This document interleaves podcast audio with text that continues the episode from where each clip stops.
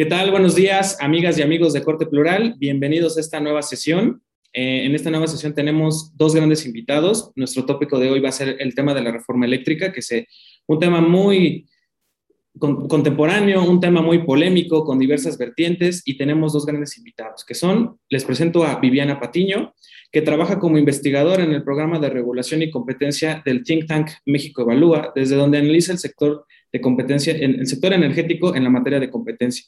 Sus proyectos son de gobierno corporativo, empresas estatales, obstáculos regulatorios, transparencia, rendición de cuentas. Habitualmente también trabaja o postea cuestiones del tema en Animal Político o México. Colaboró en proyectos de la División de Competencia de la Organización para la Cooperación y Desarrollo Económicos, OCDE por sus siglas, de los que destaca el estudio de evaluación de competencia económica en el sector de México respecto al gas natural y gas LP, tiene experiencia en litigio en materia de amparo, derecho administrativo, derecho al consumidor, derecho civil internacional. Formó parte y fue mentora del, Consejo Juvenil de la Embajada de Estados Unidos en México. Estudió Derecho en la UNAM y cuenta un diplomado en competencia económica por parte del CIDE. Eleazar Castro, por su parte, consultor de energía, licenciado en matemáticas aplicadas y computación por la UNAM, Especializado en el sector energético desde 2013, participó como supervisor operativo en la primera y segunda subasta de largo plazo en el Centro Nacional de Control de Energía. Hoy en día trabaja como consultor independiente en el sector eléctrico y data science con especial atención en la región de Baja California Sur. El día de hoy, por parte de, Corte Plural, nos acompañan Daniel Horacio Escudero. Buen día. Gabriel Fernández e Iñaki es, cuanto, si gustan presentarnos de qué, de qué va este tema tan polémico, cuáles son las iniciativas, las vertientes, qué nos espera. Les cedo la palabra a ustedes. Pues muchas gracias por la invitación. Eh, eh, pues estamos muy contentos de estar aquí. Y pues vamos a hablar de una reforma a nivel constitucional que trae muchos cambios muy significativos. Yo creo que si pudiera eh, resumir en tres cambios significativos de esta reforma, que se está proponiendo y ya los demás se los dejo a Eleazar, por supuesto. Eh, sería primero pues eh, que, pretendemos regresarle a CFE eh, un, un, un, poder de mercado muy, muy superior a los que normalmente tendrían competencia en la parte de generación sería del 54%, en transmisión y distribución sería del 100% y en suministro, pues igual. Entonces, eh, por, un, por un lado es ese poder eh, en CFE. Por otro lado, el, el segundo cambio que me gustaría comentar sería el de la regulación, el de la capacidad y la obligación que tendría CFE para ser un regulador, porque la CRE desaparecería, la Comisión Reguladora de Energía, y finalmente que estaría encargado de hacer, diseñar y planificar la política pública en materia de transición energética. Serían esos tres los, principales y los vamos comentando en su momento. Ok. Eh, yo continuando, este, ahora sí que complementando un poquito, eh, ahora sí que la idea es un poquito regresar mucho a, un control de Estado enfocado en una sola empresa, a todo el sector eléctrico, un modelo eh, que desde los noventas en todos los países se ha ido abandonado por un tema de, que llega a ser insostenible, sobre todo por los altos costos que implica crecer la red y crecer la generación, uno. Dos, eh, ya desde antes uno, hemos como notado, al menos como que la principal preocupación, la principal razón por la cual se están buscando estos cambios es que el principal objetivo es cómo le hacemos para que las centrales generadoras de CFE, que tienen más años de vida, que tienen menos eficiencia, que tienen mayores costos y que cada vez producen menos porque han estado entrando nuevas nueva, nueva generación, nuevas tecnologías que las han desplazado, puedan generar más. O sea, no es el primer intento de que lo tratan de hacer. Primero, digamos, trataron de hacerlo como a un nivel, em, este, como de una pequeña política, luego lo pasaron a nivel de ley y ahora están tratando de pasarlo a nivel de constitución porque eh, pues se vieron varios, varios principios este, de, competencia económica, eh, algunos incluso este, partes del Tratado de Libre Comercio. Eh, y entonces va mucho en esa línea, va en la línea de de este, cómo, o sea, el, el fondo del, del, asunto, desde mi opinión muy personal, es cómo podemos estas plantas de CFE que ya casi no están operando, que incluso tendría que sacarlas yo de operación, puedan generar más y en la parte de CFE generación dejen de generarme pérdidas. Y bueno, ya creo que de ahí podemos empezar a partir y empezar a, a platicar más a detalle de todo. Muchas gracias, Eleazar. Eh, en primera orden de ideas, eh, la cuestión de preguntas va a ser Gabriel, luego Iñaki, Horacio y se repite. Gracias. sí, bien, disculpas. Me gustaría iniciar, si a ustedes les parece, por el inicio, ¿no? El, el argumento a través del cual se sostiene esas reformas constitucionales que nos comentabas, Viviana, es básicamente, a mi entender, uno, como dice Eleazar, hay un problema operativo de que no, no es rentable el negocio como tal, pero dos es, había mucha tranza, este, la reforma anterior que se hizo en la administración anterior este, fue para robar, saquear, etcétera. Ese es el, el argumento toral, ¿no? Pero partiendo de ahí, la primera pregunta es, ¿en efecto eso es cierto? Yo te diría ahí, Viviana, ¿e, e, ¿era correcto o es ese diagnóstico que hacen hoy en día es cierto? O sea, la reforma, más allá de que estuviera bien hecha o, o mal hecha la anterior, sí tenía puntos en los que permitían el abuso de o prácticas incorrectas de comercio por parte de los entes que participaban, o eso es parte de la falacia que venden hoy en día para poder justificar esta reforma. Qué bueno que vamos ahí. Eh, yo creo que como, como un primer ejercicio habría que tratar de ver eh, cuál es la razón de ser de los argumentos incluso que se nos presentan. Y el argumento de que ha habido un abuso de la ley, en realidad es, es, es contradictorio en sí mismo. Ha habido un abuso de la ley, entonces vamos a cambiar la ley. Eh, creo que lo primero que tendríamos que preguntarnos es si han habido abusos y si se ha actuado contra la ley, entonces, ¿por qué no han habido juicios y por qué no se han deslindado responsabilidades o por qué no se ha llevado a, estas empresas a tribunales? Para que entonces, si ellos están abusando de la ley, se, se pues se determine por una autoridad competente que efectivamente así es y se rindan cuentas por parte de los servidores públicos que podrían estar involucrados. Eso podría ser en un inicio. Ahora, si nos vamos, y no se ha hecho, por cierto. Entonces, eh, pues esa, esa parte queda ahí un poco suelta.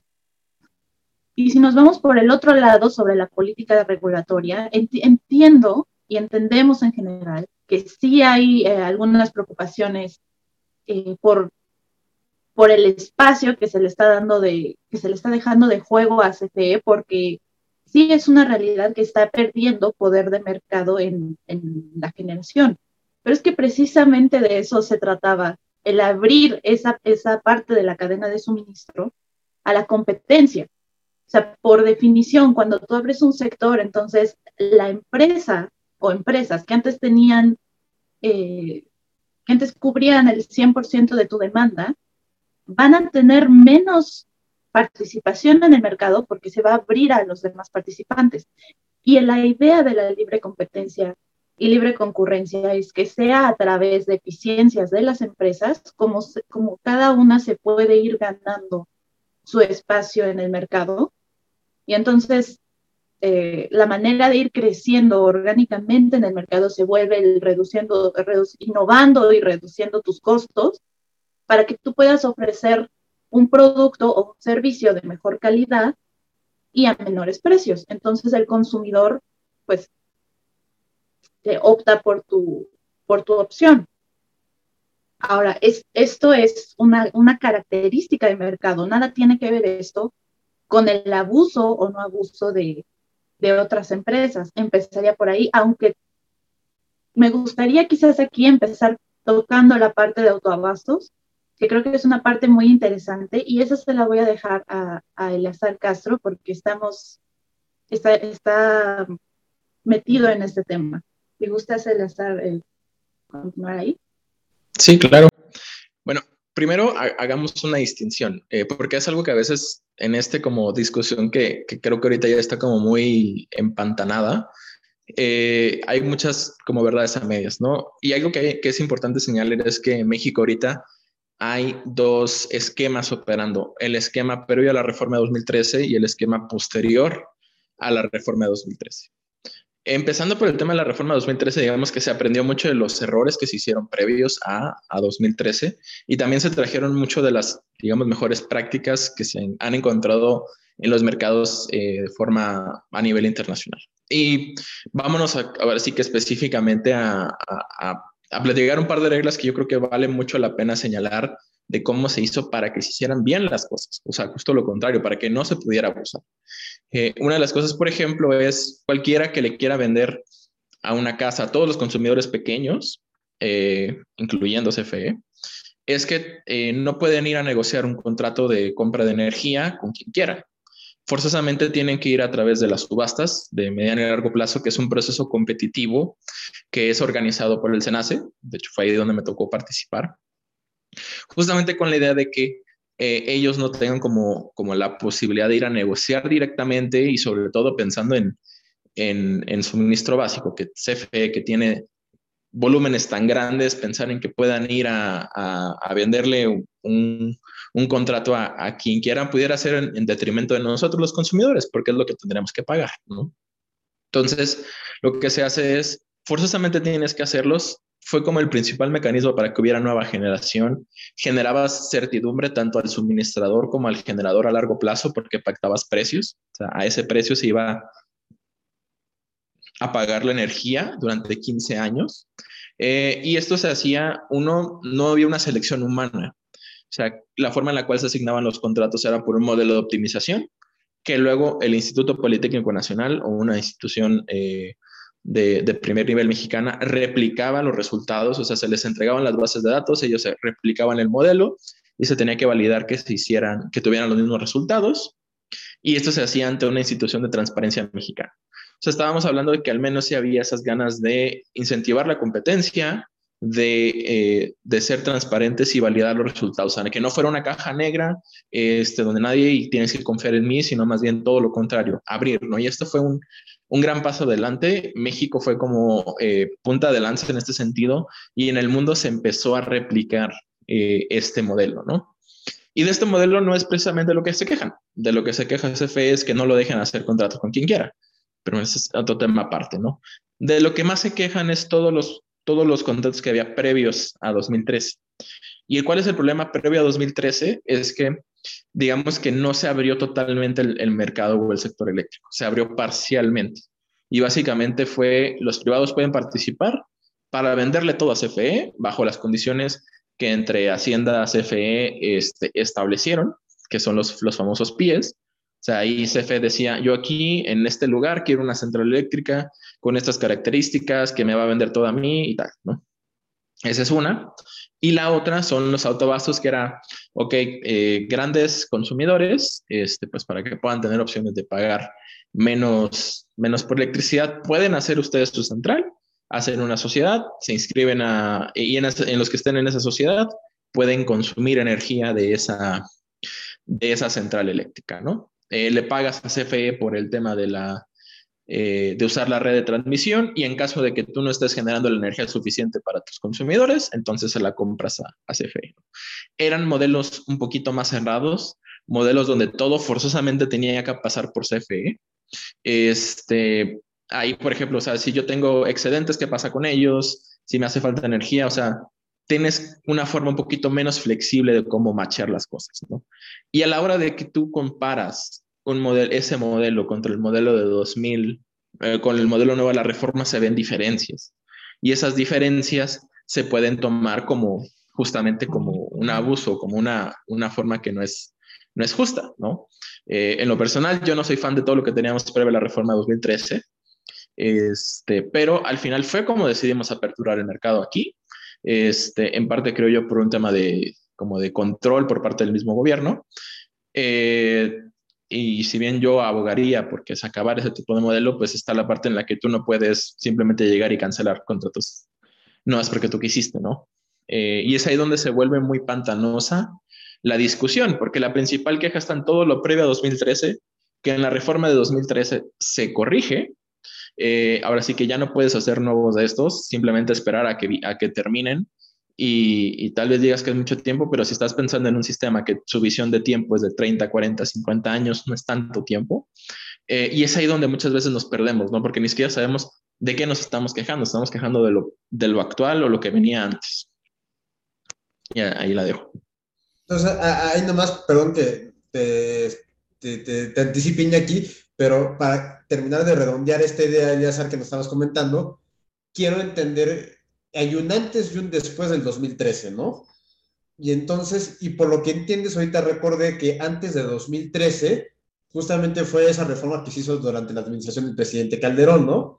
Y si no mal recuerdo, era parte de que, y ahí corrígeme Viviana si me equivoco, de que intentaron salvar el tema de constitucionalidad, porque una reforma a nivel constitucional iba a ser mucho problema, entonces ahí más o menos a nivel legislativo, a, a, a nivel ley, empezaron a medio maniobrar para poder hacer este tipo de apertura que nos comentaba Eliazar, ¿no? Era un primer intento de apertura, a lo mejor con muchos problemas operativos, pero fue el, el primer paso, ¿no? Y ya después, en la siguiente administración, fue cuando ya tuvieron el punch para poderle meter mano a la Constitución, ¿no? Sí fue, pero el cambio fue en la de Salinas, fue en el 93, me parece, o en el 92. Fue mucho antes. Viviana, no sé si, si me puedes corregir aquí. Sí, desde ahí empezamos una apertura del mercado. Bueno, nada más breviario, este, con Calderón sí hubo reforma energética, pero solo fue más enfocada en el sector de hidrocarburos, que de ahí vino la ley de petróleos mexicanos de 2008. ya. Creo yo, en CFE fallaría. No sé si Viviana quiera comentar algo antes de que hable. Regresarme un poquito a la parte eh, que mencionó de la sala en la introducción y que estaban preguntando hace un momento porque la razón de la, por la que ahorita tenemos una reforma a nivel constitucional, imagínense, sí, hay que ubicarnos un poco en, dónde, en qué nivel están eh, los argumentos para, para, pedir un cambio y en dónde está, se está dando una respuesta o dónde está habiendo una propuesta de cambio a nivel de ley. O sea, si, el, si la queja es que ha habido abusos de la ley, entonces cuál, cuál es, o sea, ¿por qué, por qué brincarnos a modificar nuestro, nuestro instrumento máximo eh, legal a nivel nacional? Entonces, para entender un poquito cómo llegamos aquí, creo que hay que, hay que decir que la primera, pues el primer, el primer intento de, de hacer un cambio en el en el funcionar de cómo, de cómo del sector eléctrico fue la política de confiabilidad del, de SENACE. Eh, no pasó y después vino la reforma a la ley de la industria eléctrica. Hubo muchos amparos y se, se va a discutir en las siguientes semanas en la Suprema Corte de Justicia de la Nación pero por una o por otra no está siendo aplicada. Y después llegamos a un, a un proyecto de reforma a nivel constitucional. O sea, se están, lo que se está cambiando no es nada más la regla de unos contratos, sino lo que se está buscando cambiar es el funcionamiento del sector. Y creo que son, son cambios que tienen implicaciones muy trascendentes que hay que, que hay que tocar. Actualmente, como funciona, como funciona el sector de una manera muy, muy eh, fácil de explicar es que hay una, hay una secretaría, que es la Secretaría de Energía, que es quien se, se encarga de la planeación de la política pública a nivel nacional. También tenemos un regulador, bueno, de hecho dos, pero para electricidad tenemos un regulador, que es la Comisión Reguladora de Energía, que es autónoma. Y tenemos el SENASTE también, que es eh, el operador, que también, que también es... Eh, o sea, no, no forma parte de ninguna empresa, ni el regulador, ni el operador. Y después están todos los competidores. Entonces, cambiar, eh, si, si, si la reforma constitucional pasa en los términos en los que está propuesta actualmente, el regulador se eliminaría completamente y todas sus funciones pasarían a la Comisión Federal de Electricidad y algunas de ellas a la Secretaría de Energía. Y algunas funciones de SENACE también pasarían a la Comisión Federal de Electricidad y otras a, la Secretaría de Energía. O sea, la, parte de regulación del sector, en donde un externo, a como está ahora, en donde un externo se encarga de, revisar el funcionamiento, estarían dentro de una empresa que también compite en el mercado. Entonces, ahí, ahí está la queja y ahí hay un, una razón muy evidente del por qué cuestionar por qué estaría mejor de esa manera o en ese modelo. Muchas gracias, Viviana. Iñaki, ¿algo que gustas comentar, preguntar? Hola, buenos días. Pues sí, como dice Viviana, yo creo que CFE con esta reforma quiere ser juez parte, tener poder absoluto y ser dueño, llamo y el señor de toda la reforma este, energética.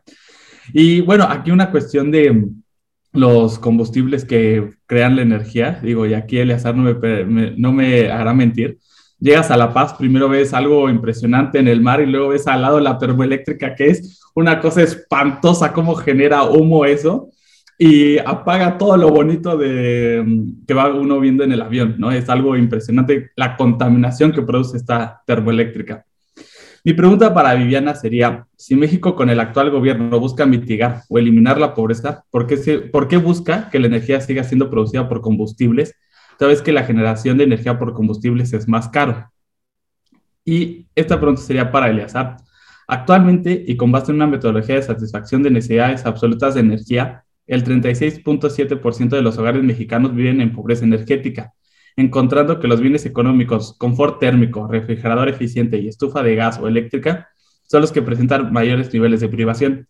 ¿Por qué la reforma eléctrica no ataca estos problemas y al contrario los agudiza, derivado que no se quiere realizar las acciones tendientes para la producción de energía barata? Y esta pregunta se la hago a, las, a, los, a los dos que han, creo que están dentro de esto muy conscientes dentro de organismos no gubernamentales, que es cómo los ONGs pueden promover la descarbonización de la energía cuando el gobierno está proponiendo lo contrario y va en contra también del Acuerdo de París, aunado a que también va en contra a lo establecido dentro de las relaciones económicas del TEMEC. Muchas gracias. Muchas gracias, Alex. Pues para, empezar con la primera pregunta, em, yo creo que hay, que hay que separar. Esa, me encanta la pregunta porque nos da chance de platicar de algo que, que tenemos que entender de una vez, que es separar la parte de, del, del papel social que, pudieran tener las actividades eh, económicas y comerciales de, CFE y, y, sus, sus objetivos como empresa. Actualmente CFE y Pemex son empresas productivas del Estado y su objeto es producir valor producir valor con consideraciones del medio ambiente, con ta, ta, ta, ta, y una serie de consideraciones, pero su objetivo es eh, producir valor. Y son empresas, entonces las, las, empresas per se deben crear sus propios mecanismos para, para subsistir, para ser rentables y para realizar sus, sus actividades comerciales de la mejor manera.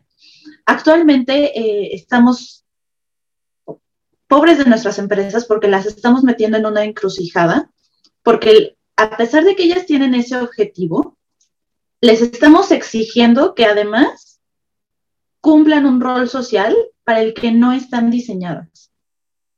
Y me explico. Eh, esta semana, de hecho, ayer se acaba de publicar un artículo justamente que, publicamos eh, Ana Lilia Moreno y yo en Animal Político, sobre la justicia social, el argumento de justicia social.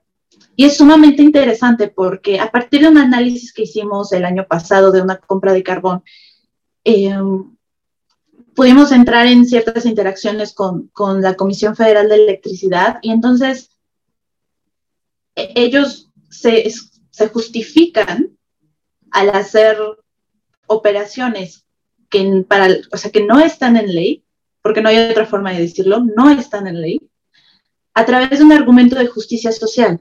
El tema es que justicia social no existe como término legal. O sea, no está dentro del marco jurídico de este país.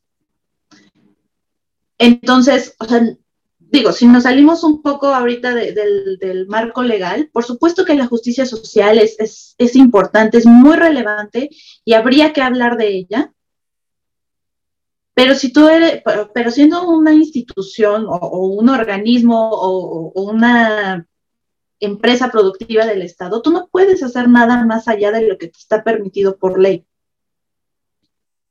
Y si no existe un criterio de justicia social por el cual tú puedas decidir o puedas aplicar como criterio para realizar compras públicas, entonces pues no, no, puedes hacerlo. Y a través de, ese, de esa vía, este, pues vemos que hay una justificación o que se está buscando justificar acciones que en realidad eh, no, no están conforme a la ley, no permiten espacios para que se compita, no permiten una adecuada rendición de cuentas, se, están ahorrando la transparencia. Y esas son mejores prácticas que importan y que son trascendentes y que sí debería de importarnos. Para hablar de, pobreza le dejo el, le dejo el micrófono a Eleazar.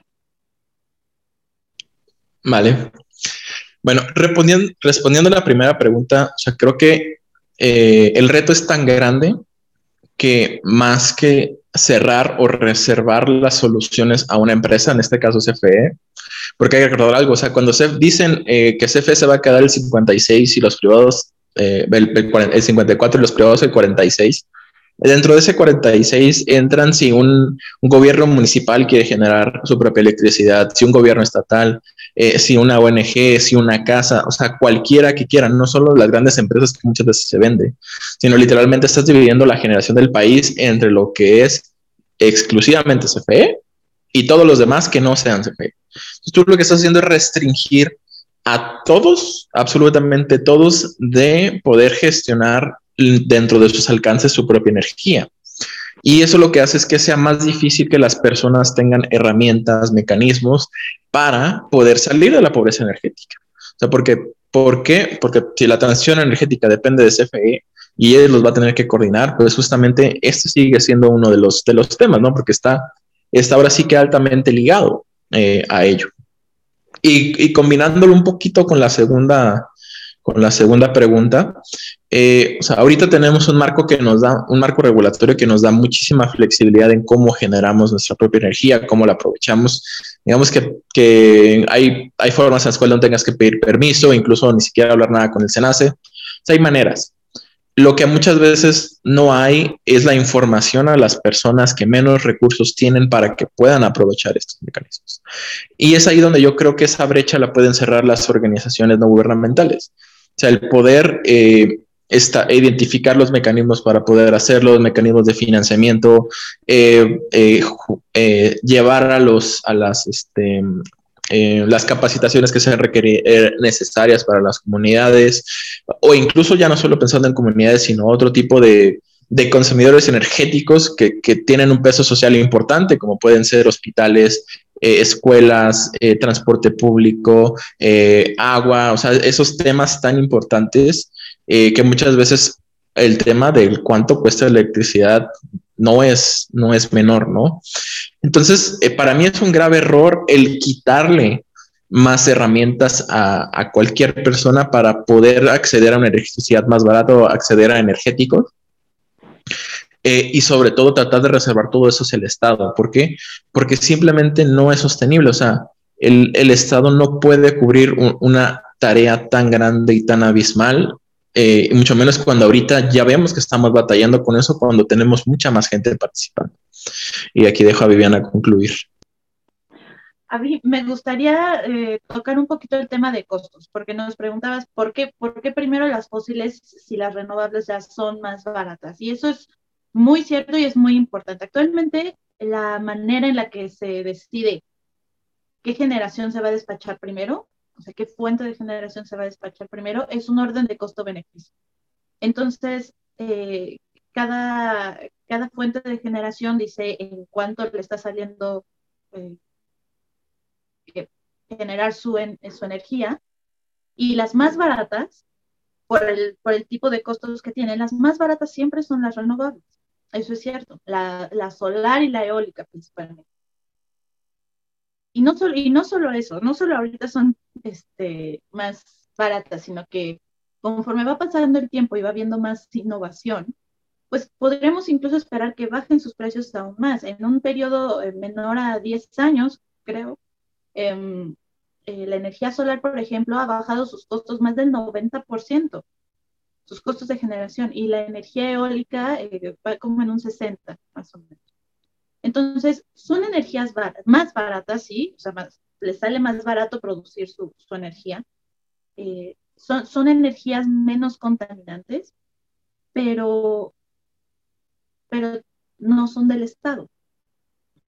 Entonces, creo que aquí no puede haber otro argumento. la razón principal por la que se les quiere dejar a un lado por ahora es que no son del Estado. Y hay que decir que el Estado podría apostar por este tipo de energías. O sea, CFE, CFE u otra empresa que crearan como este, Solmex o, o, Eolimex o algo así. O sea, el Estado podría apostarle a las energías renovables. Podríamos incluso empezar a transicionar nuestras empresas estatales eh, para que ellas generen energía de una forma más renovable. Toma tiempo, sí, es mucho, hay que invertirle capital humano, capital económico, sí, pero se puede y, como este hay otros ejemplos en el mundo. Pero actualmente no estamos haciendo esa apuesta y es más, eh, estamos tratando de favorecer energía pues, cuya infraestructura ya es muy vieja, cuyo proceso de generación es mucho más sucio que las otras y eso va a impactar en la salud de todos nosotros. Que lo percibamos o no es otra cosa, pero creo que aquí la mayoría estamos en el, en el Valle de Ciudad de México. Aquí todos los días estamos respirando tula, lo que saca tula. Lo veamos o no, pero todos los días nuestros pulmones están recibiendo impactos de generar con energía sucia. Entonces, si no, nos, si no nos lo tomamos en serio, y esto tiene que venir desde un tema de política pública, si no nos lo tomamos en serio y si no eh, procuramos ejecutar de una manera mucho más eh, seria eh, las metas medioambientales que tenemos, entonces, pues no va a haber, no va a haber ahí un cambio. Y, en, ah, bueno, muy, muy rápidamente, y en tema de pobreza energética también acabamos de, de analizar, fíjate que es, es muy curioso porque esta administración tiene una, una, fachada muy importante y un, un, ángulo muy evidente hacia, hacia los temas sociales y más hacia el tema de pobreza. Bueno, hay que decir también que en temas energéticos no hay un enfoque hacia la pobreza energética. Y esto lo digo eh, para empezar porque no hay una definición de lo que es para México pobreza energética y no está ni en la reforma a la LIE, ni en la reforma a la Constitución, ni en ningún otro lado la discusión de qué va, qué va a significar para nosotros eh, una, una definición de pobreza energética y cómo vamos a atacarla. Esto lo analizamos también desde México Evalúa y nos encontramos datos muy interesantes, pero, pero básicamente me gustaría comentar que, que está bien y que deberíamos de hablar mucho más de ello. Hay algunos programas pilotos, nos acaban de informar que hay un, hay un programa piloto en Veracruz. Sabemos, eso es desde CPE, sabemos también que en Puebla, por ejemplo, eh, la Agencia de Energía está haciendo a nivel local, eh, está tratando de armar programas pilotos también para ver eh, si pueden dar equipos de generación distribuida a, su, a, algunos poblados de, de ahí ver cómo funciona pero podríamos hacer esto de una manera mucho más organizada si trabajamos en un instrumento de política pública multinivel y lo hacemos de una forma ordenada. Eso puede hacerse y debería estar mucho más en la mesa. El, el PSUE también es un, es un buen instrumento, nos falta un poco de rendición de cuentas para saber si, si está funcionando o no, pero, pero sí deberíamos encaminar también la conversación así. Muchísimas gracias, Viviana. Horacio, ¿algo que nos quieras comentar o preguntar? Eh, bueno, primero que nada, eh, agradecer la participación de Eleazar, de Viviana, de estar aquí con nosotros el día de hoy. Para nosotros un gusto tenernos en la mesa. Eh, yo tengo también aquí un par de, preguntas, un par de cuestionamientos que ahorita me surgen, eh, bueno, que ya los había pensado, me surgen ahorita con lo que hemos estado charlando. Y, particularmente eh, son dos. La primera es, hace un tiempo ya, precisamente dentro de la base o el fundamento de esta reforma, Bartlett atacaba a Iberdrola y a Enel, este, precisamente por, porque los considera como la oligarquía o, este ah, este monopolio, ¿no? O duopolio que maneja este, la, energía en México.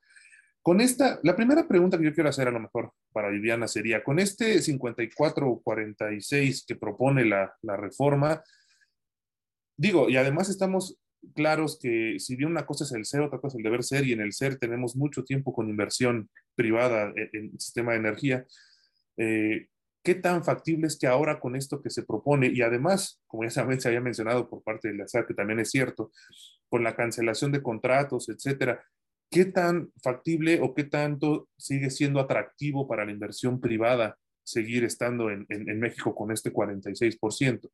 Eso por un lado, ¿no? Y por otro lado, a lo mejor este, el examen puede ayudar con esta pregunta. Hablaban un momento, hace un momento de, energías renovables, ¿no? Que sería lo, idóneo avanzar hacia una energía renovable, que CFE o cualquier empresa que se cree está eh, o debería buscar eh, que sea en ese camino donde se eh, invierta, donde se haga este desarrollo, pero realmente, primero, ¿qué tan factible es que esto ocurra? ¿Qué tan factible es que realmente el gobierno diga, pues vamos a invertir en este tenor, por, puesto que hemos visto ya en diferentes ejemplos que más bien se están basando en ideas, pues todavía algo que están a punto de ser obsoletas. Y en segundo lugar, ¿qué tanta capacidad tendría después el Estado para eh, suministrar todo este tipo de energía realmente a, toda la población? Gracias. Muchas gracias. Pues em, Ah, son buenas preguntas. Mira, CFE genera por ahora entre el 36 y 38% de la energía que consumimos los mexicanos. Si en este 54-46 hay, hay que eh, aclarar primero que, que la propuesta de reforma dice hasta el 46 como posibilidad para, para la iniciativa privada y, y, ese hasta el 46 puede significar un 1% un 5 o un 46. Entonces, realmente lo que hay ahí es incertidumbre. Y voy a meter un poco, un poco aquí otra vez el tema de competencia económica, porque un, un mercado que está segmentado de inicio, por definición, no es un mercado competitivo. O sea, si tú tienes un porcentaje de tu mercado eh, desde la ley dedicado a una empresa, sea del Estado o sea privada o sea de, como sea. Entonces, no son condiciones competitivas, es un mercado segmentado. En este caso, por una razón de, la naturaleza de la propiedad de uno de los competidores. Ahora, el mayor, el mayor em, desincentivo que yo veo para que las empresas sigan invirtiendo en México, que por cierto ya han bajado en los últimos dos, tres años la inversión extranjera directa en México ha bajado entre un 78 y 92% ya en los últimos años. Es muchísimo. Entonces, em, creo que, el, creo que el, la, mayor, el mayor obstáculo es la incertidumbre, porque ahorita no, las empresas no, no pueden estar seguras que los proyectos a los que ellos van a dedicar sus inversiones se van a poder ejecutar y que van a poder obtener rentas de ellos. Y los proyectos que ya tenían, muchos de ellos están suspendidos, ya sea legalmente o, están parados o pausados por decisiones estratégicas de las empresas, precisamente porque no saben si va a ser rentable construir su infraestructura o armar sus proyectos en este país. Entonces, em, ahí hay, incluso eh, preocupaciones de, un tema de, expropiaciones, tal cual. Y para hacerlo no necesitas decirle a las empresas, eh, a partir de mañana esta infraestructura va a ser de CFE, sino que si tú le restas eh, la posibilidad de rentabilidad a sus proyectos. Entonces, van a dejar de, tener un valor que, pueda ser, eh, de que puedan beneficiarse los empresarios y lo que van a hacer es que las van a dejar aquí y se van a ir. Y el peligro ahí, que es de lo que hablaba Eleazar, es precisamente que CFE no puede solo, por sí solo no, no puede eh, eh, este, cubrir la demanda que hay en este país, pero bueno, de, eso hablará él. Regreso a las empresas. El, el, principal problema que yo veo para ellas es ese, el de la incertidumbre, porque no saben al día de hoy si se les van a respetar sus condiciones eh, ya adquiridas en el pasado y, si, y si traen inversiones nuevas, no, no saben cómo va a estar el tablero del juego para el futuro. Entonces yo sí veo que, pues se van a ir. Muchas gracias, Viviana. Yo, yo complementando un poquito eh, y pensándolo, ¿no? O sea, imagínense que nosotros somos, eh, digamos, nosotros seis que estamos aquí controlamos toda la generación privada, por, por decirlo fácil, ¿no? Y entra, entran estas reglas constitucionales y el día de mañana, ¿sabes qué? Máximo podemos entre nosotros seis generar 46. Estamos de acuerdo que entre todos sabremos de haber bajado cuánto estamos produciendo, vamos a tener capacidad ociosa que estaba operando, pero ahorita está dejando de operar más por un tema constitucional que por un tema de, que, de quién está vendiendo más barato o quién está dando mejor servicio. En este momento, todos nosotros no tendríamos ningún incentivo de invertir porque antes de buscar invertir en generación nueva, voy a querer que lo que tengo aquí se utilice al 100%. Ya después que se utilice al 100%, voy a ver si meto una planta nueva. Y es, voy a ver, voy a ver si me conviene. Entonces, antes de, que un privado quiera invertir en México, primero vamos a tener que ver, va a tener que pasar un tiempo entre que la demanda sube, que la generación de CFE sube para que ahora sí ya se necesite generación nueva, porque ahorita ya tendríamos generación suficiente para cubrir ese máximo del 46% de generación privada. Entonces, por un par de años nos podríamos olvidar de cualquier tipo de inversión privada. Por otro lado, la otra pregunta, eh, o sea, yo veo, yo veo lo que comenta CFE, ¿no? De que ahorita están con una planta solar de mil megas, eh, que están repotenciando eh, hidroeléctricas por 300 megas. Y o sea, está muy bien, pero la verdad es que es insuficiente. Estamos hablando de que en solar ahorita ya tenemos 7500 megas y tenemos más de 1000 megas en generación distribuida. O sea, es menos lo que están instalando ahorita y que van a tardarse como 5 o 6 años de lo que actualmente hay en casas, comercios y, y pequeña industria, o sea, todo lo de pequeña escala. Igual, eh, hidroeléctricas tenemos 12.500, o sea, van a ser una expansión del 2% de lo que tenemos actualmente. Y son inversiones altas, son inversiones caras, son inversiones que tienen riesgo. O sea, por un lado, eh, ¿qué necesidad de que, de que CFE asuma ese tipo de riesgos? Si lo quiere hacer, que lo haga. Este, eh, pero la primera pregunta es suficiente. A mi parecer no lo es. O sea, es muy poco en comparación a lo que tenemos y lo que tenemos no es suficiente para las metas que nos hemos planteado y sobre todo incluso para poder superarlas, que sería lo ideal. ¿no?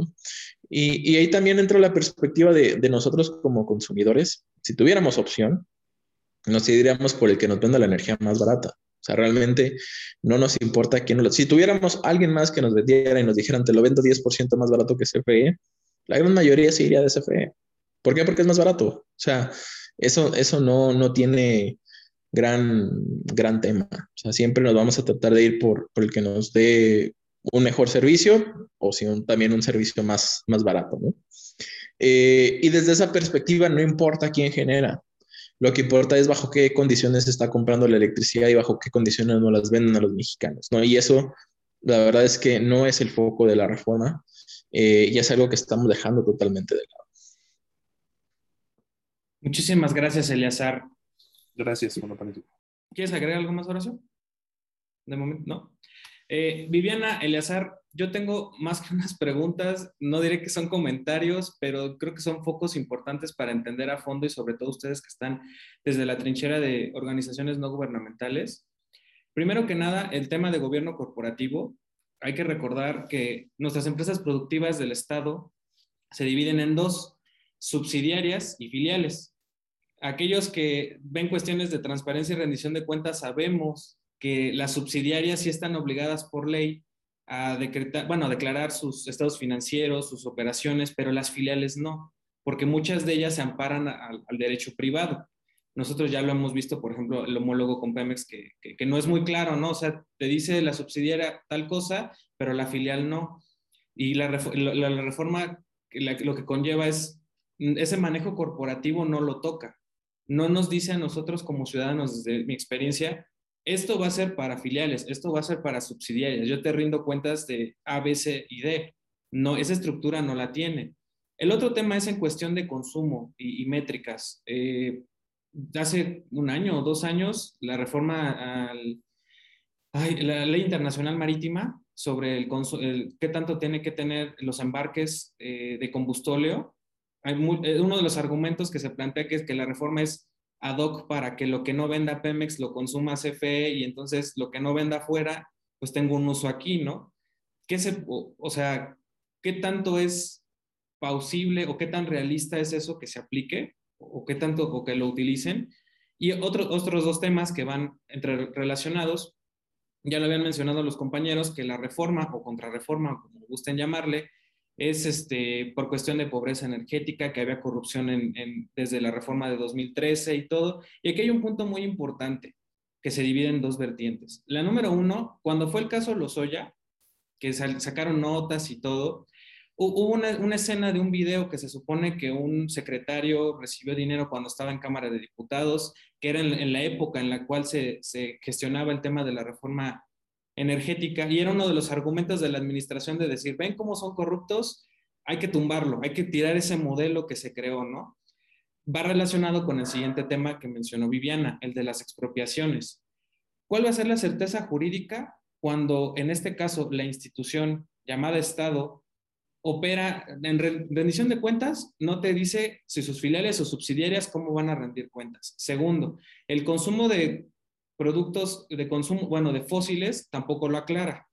o sea, no, hay cuentas claras. Y la número tres, si argumenta temas de corrupción, ¿cómo ¿cuál va a ser el panorama jurídico para dar certeza a las empresas que quieran seguir estando o aquellas que tuvieron un, detrimento desde que, se, de que ahora se quiere cerrar de nuevo el mercado, puedan reclamar lo que hasta cierto punto el propio Estado les brindó y luego posteriormente se los quitó.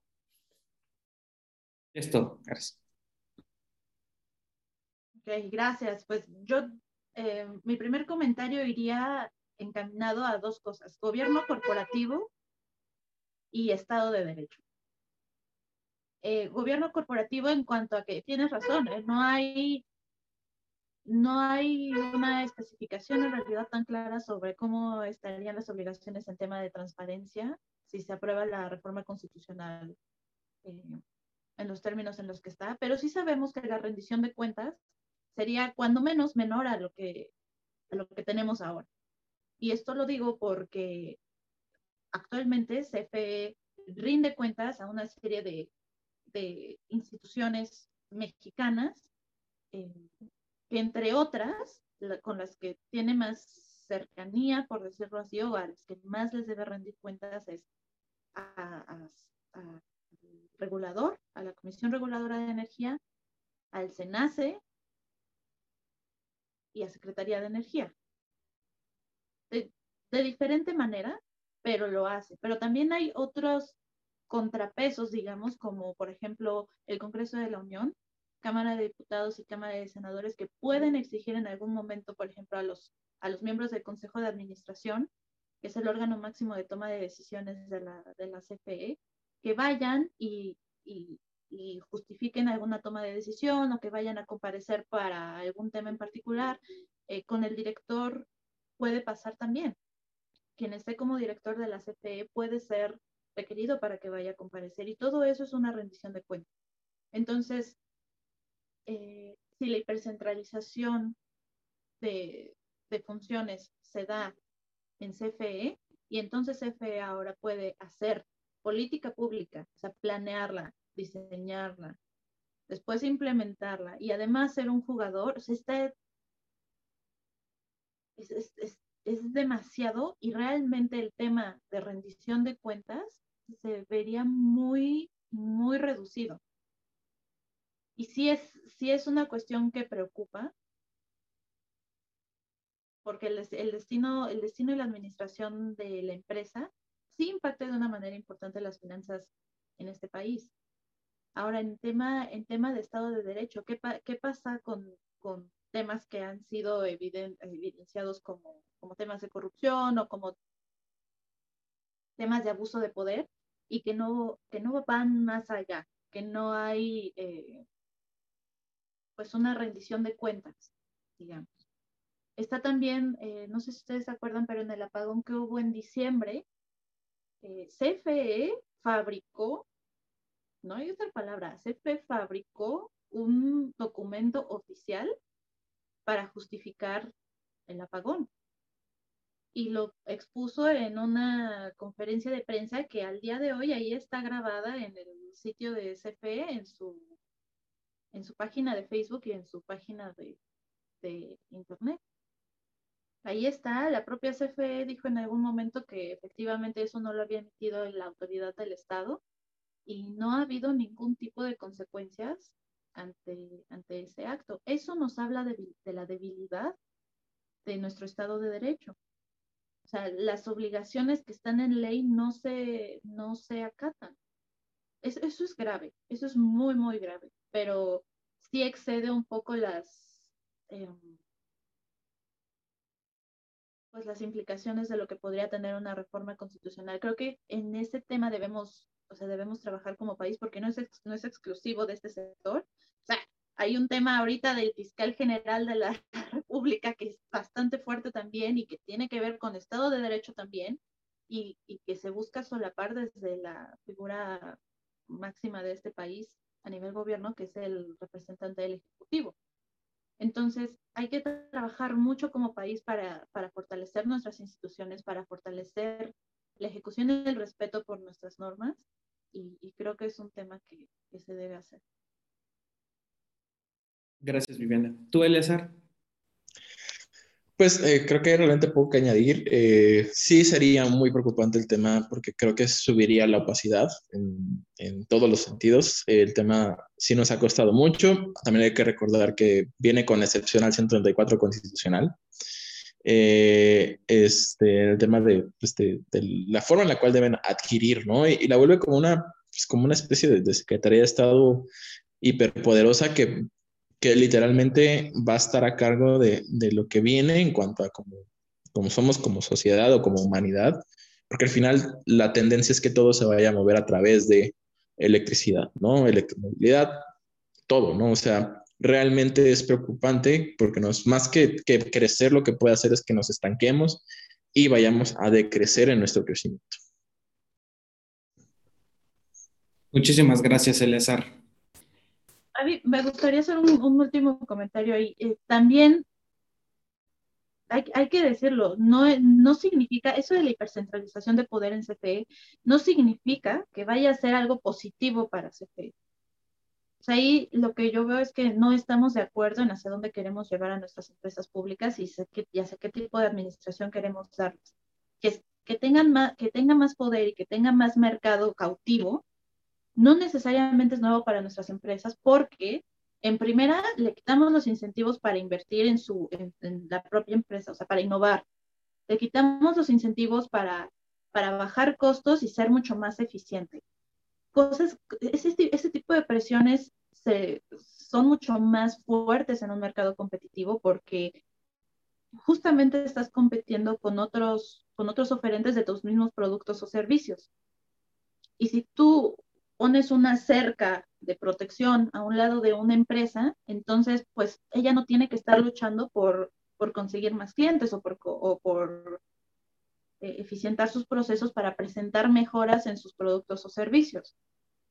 Y desde un punto de rendición de cuentas, tener, llevamos muchos años también administrando nuestras empresas como si fueran eh, una secretaría de Estado, y con esto me refiero justo al tema de social del, eh, que hablábamos, pero en realidad las empresas, pues, o sea, las finanzas de las empresas deberían ser tratadas eh, aparte. O sea, si ellas mismas no pueden tener beneficios de sus propias rentas,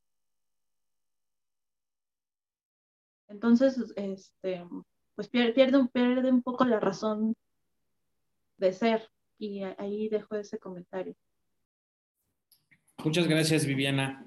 Eh, como último comentario, ¿qué, nos espera? sé que es algo futuro y predecible, que no sabemos cómo sea, pero ¿qué le espera, no, más allá de consumidores, como Estado mexicano en los próximos, no sé, a lo mejor tres, cuatro años, en caso de que se apruebe? Cada quien desde su trinchera, a lo mejor alguien jurídico, alguien en cuestión de consumo, pero ¿qué nos espera? Él primero, si quieres, yo ya hablé. si se llegara a probar, eh, yo creo que vienen años, años muy difíciles. Eh, va a ser muy difícil que la generación pueda crecer al ritmo que se requiere, eh, desde mi punto de vista. y esto contrae retos, ¿no? También puede ser que, que, bueno, también seguro, seguro va a subir el precio de la electricidad. Eso es, es un hecho. Eh, y eso, algo que me puede llegar a preocupar es que eh, traiga por sí mismo eh, que perdamos cierto tipo de industria, porque ya no tenemos precios competitivos de electricidad. Em, y, y, si llega a pasar, a mí lo que más me preocupa es que esto no lo pudiera revertir en, rápidamente, porque forzosamente requerirías cambiar la constitución otra vez requerirías volver a aperturar el sector en generación, en suministro, establecer al regulador, restablecer al, al operador independiente del sistema. O son como elementos mínimos básicos que requieres para tener un, un mercado eléctrico competitivo, un sistema eléctrico que pueda reducir costos. Em, y no lo tendríamos. Y tendríamos que forzosamente volver a cambiar la constitución. Eh, y eso no creo que lo podamos hacer en los próximos seis años. Entonces, desde ahí sería como mi preocupación, o sea, costos más altos de electricidad, un congelamiento del sector, eh, un estancamiento en el crecimiento eh, económico y algo que tomaría mucho tiempo poder revertir. Gracias. Viviana. Sí, veo una mano levantada también, no sé si... Ah, sí, después de ti, no te preocupes. Ok, perfecto. Entonces, em, yo me gustaría añadir dos cosas. Primero, desde el tema institucional, eh, em, si, se aprueba la reforma en los términos en los que está, definitivamente tiene consecuencias para, a nivel institucional porque las instituciones cuestan, no solamente el, crearlas, sino cuesta mantenerlas. Entonces, el, el, desgaste que están teniendo ahorita, y si se aprueba la reforma que desaparezcan los reguladores, eh, real, realmente nos atrasa varios años en materia de, regulación y de engranaje institucional en el sector. O sea,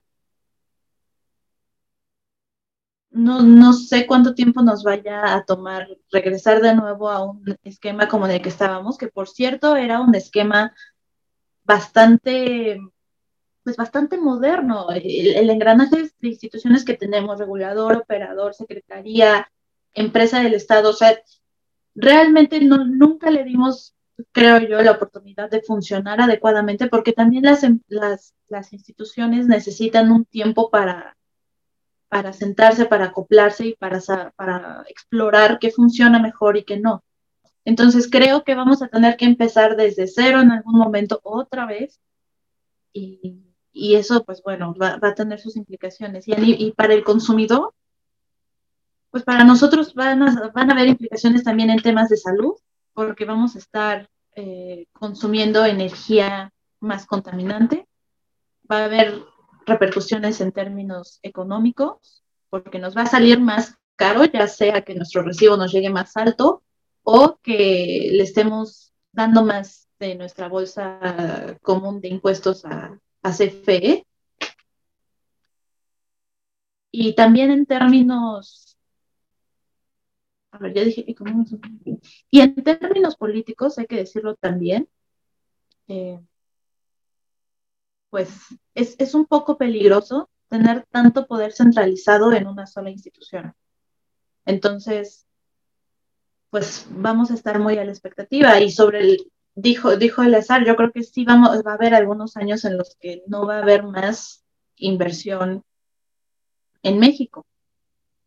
Estoy de acuerdo y una vez que esto pase, a ver cómo, a ver cómo los convencemos de regresar, porque la, la incertidumbre va a seguir existiendo y nos va a costar volver a creer un, volver a crear un ambiente de credibilidad, de estabilidad y que sea atractivo para las inversiones. Ese es el comentario. Gracias, Viviana. Ah, ¿quieres decir algo, Alessar? Perdón. Sí. Y, o sea, hay, que, hay que poner un factor del que casi no se habla. Eh, estamos muy cómodos ahorita porque tenemos acceso al gas natural más barato del mundo.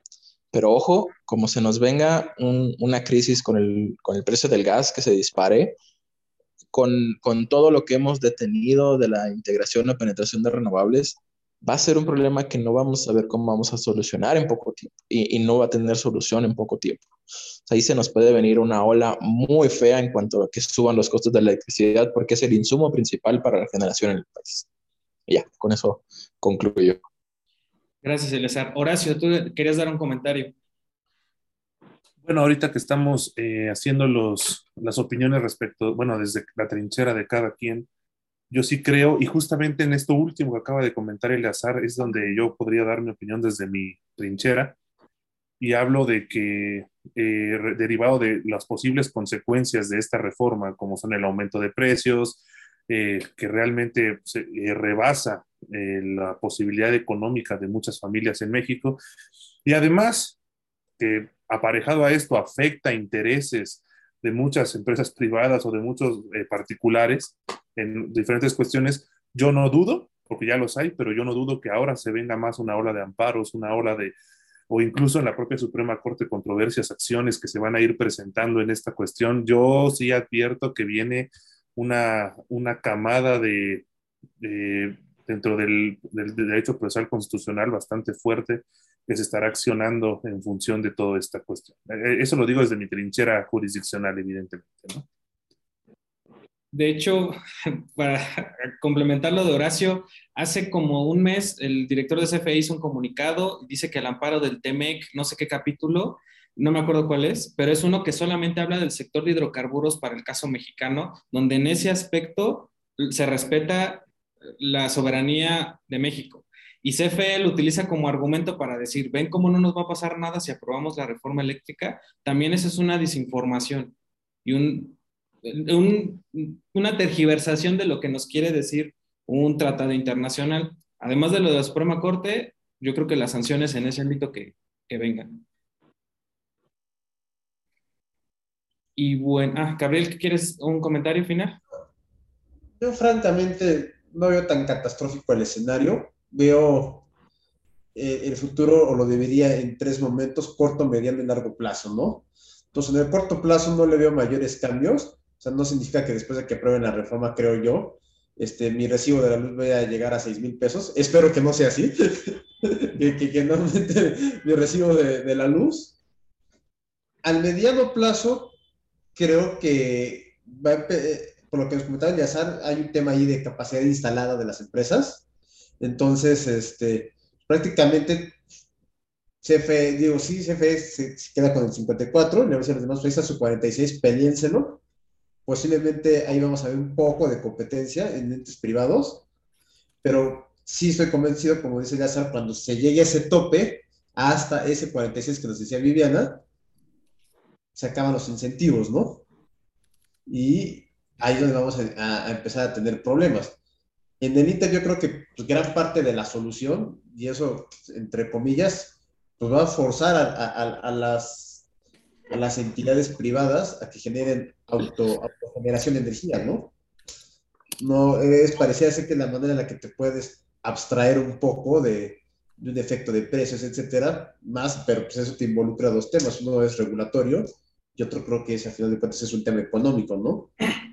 Eh, no sé, este, hacer autogeneración, pues no es que valga eh, dos mil pesitos, ¿no? Hay, que hacer fuertes cantidades de inversión y que pues, no es tan accesible para todas las personas.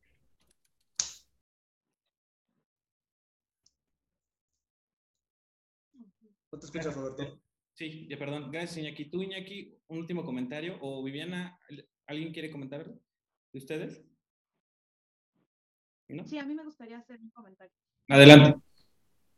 Primero, en el tema del TEMEC, sí, eh, nos han repetido mucho que no hay ningún problema con tratados internacionales y mencionan mucho el TEMEC, aunque en realidad el TEMEC sí tiene un capítulo en el que dice, en el que habla sobre el trato no discriminatorio a, inversiones extranjeras y también tiene un capítulo que habla precisamente sobre esto que, que veníamos comentando sobre la expropiación. O sea, si tú, si por una acción de Estado le bajas la, la, expectativa de rentabilidad o el valor a las inversiones eh, extranjeras.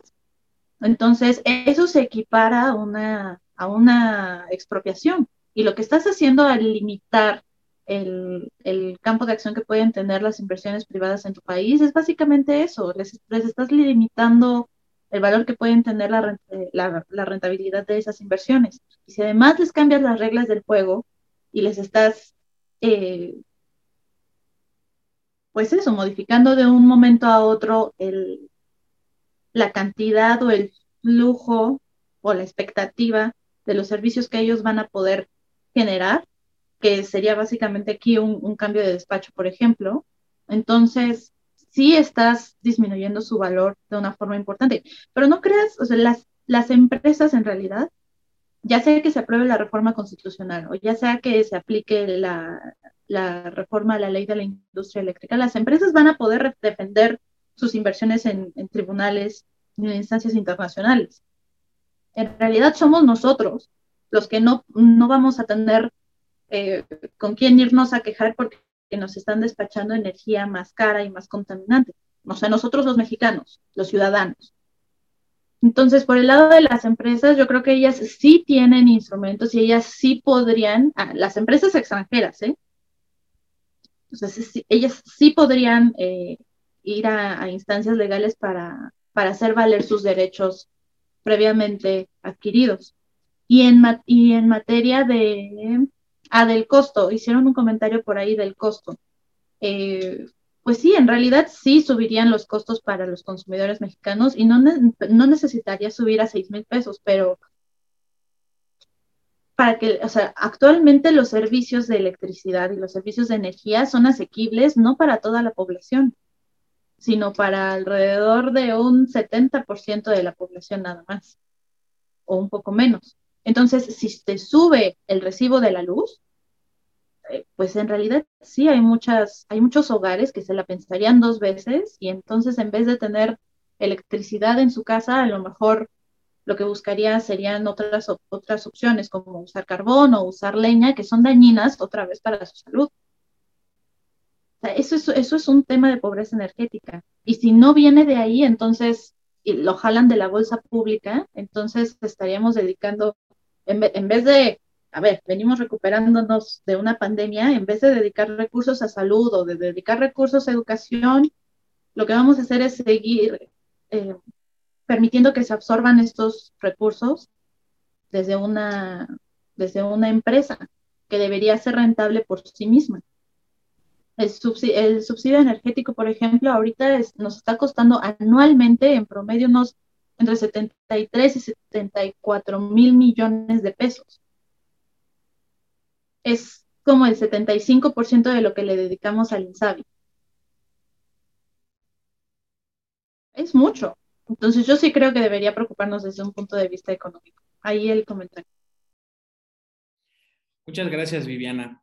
Eh, amigos de Corte Plural, eh, ha sido un gusto eh, que, estén con nosotros, sobre todo a nuestros invitados, Eleazar y Viviana, sobre un sector, un tema muy controversial y que sin duda nos, nos repercute a todos, desde el ciudadano de a pie hasta el que trabaja en una transnacional, porque la energía siempre es rueda de cualquier país y cualquier institución. Eh, sin, sin, lugar, agradezco de nueva cuenta su participación, que estén con nosotros, que nos acompañen. Agradezco a la mesa de corte plural que nos acompañó también. Y otro tema, si gustan a futuro, que estén con pues, participar con nosotros, eh, el tema del litio, ese es otro tema muy, muy importante eh, la energía del futuro, no solamente producida energía eléctrica por gas, sino por los minerales raros. Pero bueno, no sé si a futuro gusten acompañarnos en otra sesión de corte plural, cada uno desde, desde su trinchera y su experiencia. Y, y bueno, sin más que decir, agradezco mucho a todos. Nos vemos pronto. Esperen nuestra próxima sesión y síganos en redes. Muchas gracias.